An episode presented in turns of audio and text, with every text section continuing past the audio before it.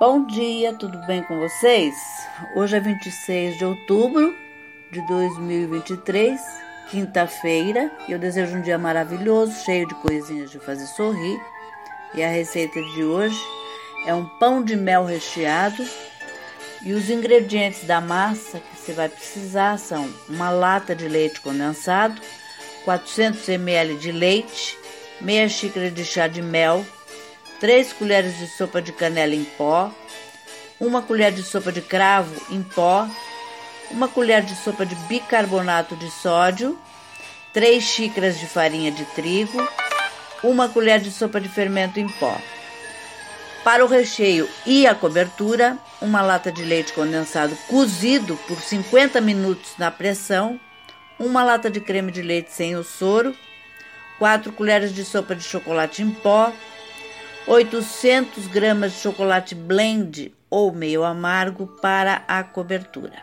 O modo de preparo: no liquidificador bato o leite condensado, o leite e o mel. Em uma tigela, junte a canela, o cravo, o bicarbonato, a farinha de trigo, o fermento em pó e a mistura do liquidificador. Mexa delicadamente até que a massa fique uniforme. Transfira a massa para uma forma untada e enfarinhada de 25 por 35 centímetros. Leve para assar. Forno pré-aquecido a 180 graus por 20 minutos. Com a massa pronta, fatie no formato que desejar, montando o pão de mel. Com a faca ou borda de copo ou forma, se você quiser redonda.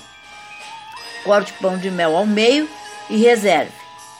Para o recheio, misture o leite condensado cozido, o creme de leite e o chocolate em pó. Recheie o pão de mel, banhe no chocolate derretido, deixe escorrer o excesso e acomode em papel manteiga para secar. Com a tesoura culinária, corte as rebarbas e está pronto para embalar ou para consumir e se lambuzar. Gostaram? Espero que sim e até amanhã, se Deus quiser.